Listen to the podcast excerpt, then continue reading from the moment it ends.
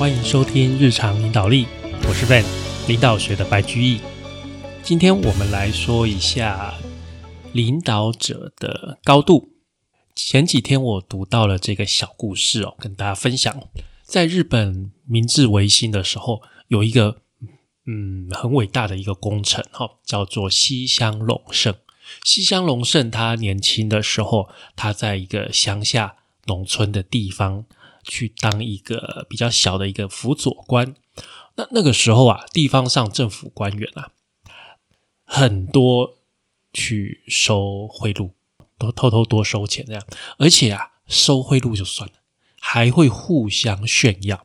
诶，我今天在这个地方收了这么多钱哦啊！这西乡隆盛啊。他每次听到这些，他都觉得很不舒服，他就瞪着那些在炫耀的官员，然后啊，当然他就被 同事跟前辈被排挤了哦。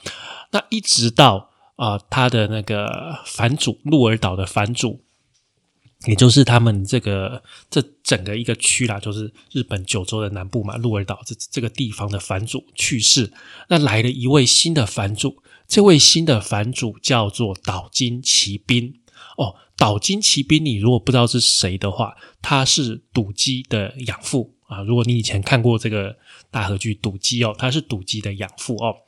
那这个岛津骑兵啊，第一件事情就是命令所有的部下，关于反里面的政治啊，就是关于他管区他这个鹿儿岛反里面的政治，不管你的阶级是高还是低。只要你有意见，你都可以直接写信给我哦。所以这个是一个很好，就是很透明，就是让大家都可以告诉反主发生了什么事情。西乡听到了这个这个命令，他很高兴，他说：“哇，就是现在，我终于可以把这些官员的这个坏事情全部都告诉我们的反主大人了。”所以他就开始很认真的写这个意见书，写信。那在他的意见书里面，他就写说，我们要驱逐贪污的官员，要任命具有充分力量的官员，要降低过高的年薪。这些意见哈，那他心里面充满着期待，他觉得这个反主大人看到了这个意见书，一定会进行改革，会召见他。终于有一天，西乡被岛津骑兵召见了，那反主就跟他讲说。西乡隆盛啊，不断告发身边的人，主张自己的正当，社会并不会因此改变。重要的是，怎么样让周围的其他人了解你的正当性，并且让大家一起帮忙。你写的内容很正确，但是方法并不管用。这么做并没有办法达到改革的目的。如果啊，我回信给你，称赞你说的很好，那你一定会更加的得理不饶人，继续告发周围的人，这样太可惜了。你的力量应该可以用在其他地方，会有更好的发挥。那接下来这个反主就反问西乡说：“西乡啊，你了解现在我们鹿儿岛的处境吗？我们鹿儿岛的立场你了解吗？”西乡。听不太懂嘞，不知道怎么回答，因为他想说：“哎，我就写这个信给老板了，老板你怎么问我说我们这个反的一个处境是什么？”哇，这个反主就接着说：“我们鹿儿岛临接着外海，外国的船只总是虎视眈眈的在外面徘徊。现在美国已经逼迫德川幕府要开放日本，解除锁国的状态。那那个时候是当时是日本锁国的状态。”所有的外国船只，除了中国跟荷兰之外，是全部不可以入侵日本的。那从今之后啊，鹿儿岛将会有越来越多的外国船只，日本已经不能再继续当啊一个被大海包围下的井底之蛙了。我们应该要打开眼界，积极跟外国交流。那这个岛津启兵又继续说：“我认为，为了要改变贪污的现象。”更应该立定这个我们鹿儿岛凡整体的大目标。这个目标是什么呢？就是鹿儿岛不只要为了鹿儿岛而存在，而是要为了日本而存在。为了达到这个目的，就必须要确实掌握现在的世界情势。我们要了解在这个世界里面，日本应该要怎么办？那日本应该要怎么办？之后我们要想德川幕府啊，我们的政府应该要有什么作为？那在德川幕府这个政府里面呢，我们鹿儿岛这个藩又应该怎么办？好，设定各种阶段的不同的目标。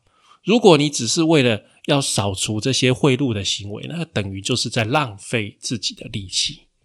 西乡隆盛听完了这一番话，想到自己因为受不了周围的这些贪官污吏，只想要对这些不好的行为进行报复或者是惩罚，但是这个岛津骑兵的观点却更高，却更广。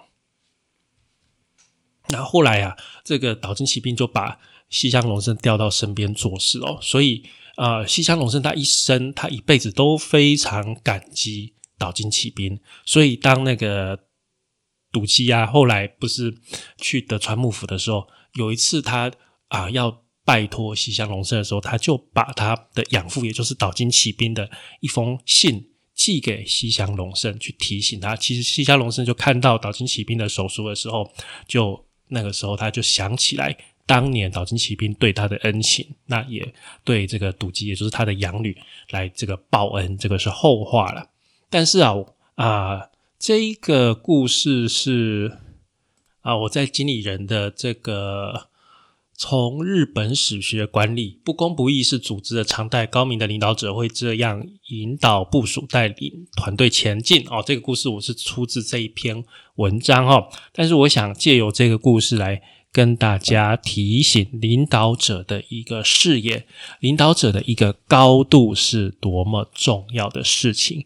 因为在一个组织里面，所有的人都在看现在。大部分的人都在看现在，都在看明天，都在看这个月。只有领导者能够看远，也只有他需要，或者是说，只有他能够去做这件事。所以，去看高，去看远，这个是领导者的责无旁贷的一件任务。那你可以，就是虽然你现在还不是。很高的，可能还不是一个很高的领导者，但是你可以练习一件事情，就是假如我是比我现在的职级再高两阶的话，我会怎么样去看待事情？你可以先做这个小练习。例如说，你现在是一个年轻人，你可能啊刚进入职场，你上面有一个科长，科长上面有一个经理，那你可以先练习去想说，假如我是经理的话。我会怎么看待这个事情？运用这个方式，先去慢慢的磨练你的想法，那把你的观点慢慢的在往高。因为确实，我们往越高层级去爬的时候，一方面我们看的事情越多了，好，然后看到的面也也广了。确实，我们在思考会跟在基层的时候会有很大的不一样。那你常常做这样子的练习，你自然就。说真的，比较容易往上走。好，说真的是比较容易的。那除了这个练习之外，还有一个比较重要的，就是要去从外面，就是你的角度，要从外面回来看你的公司，回来看你的组织。简单的讲，就你要跳脱。好，你要跳脱。首先，你要跳脱的是你的部门。接下来，你要跳脱的是你的公司。然后呢？你要跳脱你的同业、你的客户、你的供应商，你要完全的跳脱你这个业界，才能以比较高广的一个视角看回来。我们真的很容易去陷在我们就深陷在我们现在的一个比较之中。好，我们很容易去想说：“哎，啊，为什么这个部门一直要搞我？那我要把它搞回去。”对？我们是不是常在做这种事情？或者说，诶，这个部门怎么这么难沟通？我花很多心力在这里。那你再往高一点的时候，你会发现说，有的老板就是很注重同业，呃，同业做什么，我们就要做什么。啊，为什么同业这样做，我们都没有做？整天就是在想同业。但是啊，你每天都在看同业的时候，你会有机会领先他们吗？不会嘛。因为你都是看到他们做，你才做，那你就不会有领先他们的可能性。所以，当然你完全都不看同业，那肯定是不可能的。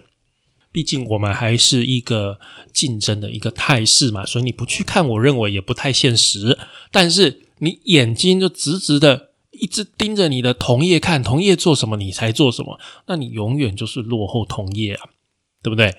好，那脱离了同业之后，我们又在我们的业界啊，我们又在我们的业界里面，我们只看到我们的客户或者是我们的供应商都在我们的业界里面，那其实。每一个业界，它会有每一个业界的习惯，它会有每一个业界的规定，没有错。但是，同样的，这个业界它也没有办法去跳脱它的习惯，所以你要再把你的眼光再往上拉，去做更大的一个宏观的一个发想。那要从哪里呢？我会从三个方向去思考。第一个，你要看趋势。趋势是很模糊的字眼，要从哪里去看趋势呢？最简单的方法就是去看人口，人口的统计数字，从人口的变迁、人口的统计数字、社会的变迁，我们就可以发现到很多趋势。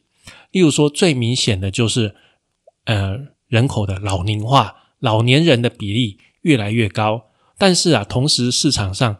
诶，小孩子虽然这个数量减少了，小孩子的数量减少，但是因为家长或者是阿公阿妈愿意在他们的儿子、愿意在他们孙子身上花钱，所以小孩子的市场反而也没有变小，反而也没有变小。或者说，你现在看到，诶，现在这个中生代年轻人的比例慢慢在下降，慢慢在下降的结果，就会造成这一块的市场的需求。可能减少了啊，虽然我们平均所得增加了，但是啊，这个总数减少了，所以它市场有可能是萎缩的。所以从这些基本的啊人口、社会收入等等经济这些比较啊宽广的这个数字去看，你会看到一些趋势，这个就是趋势。那除了人口之外，第二个。必定要去看的就是科技或者说技术。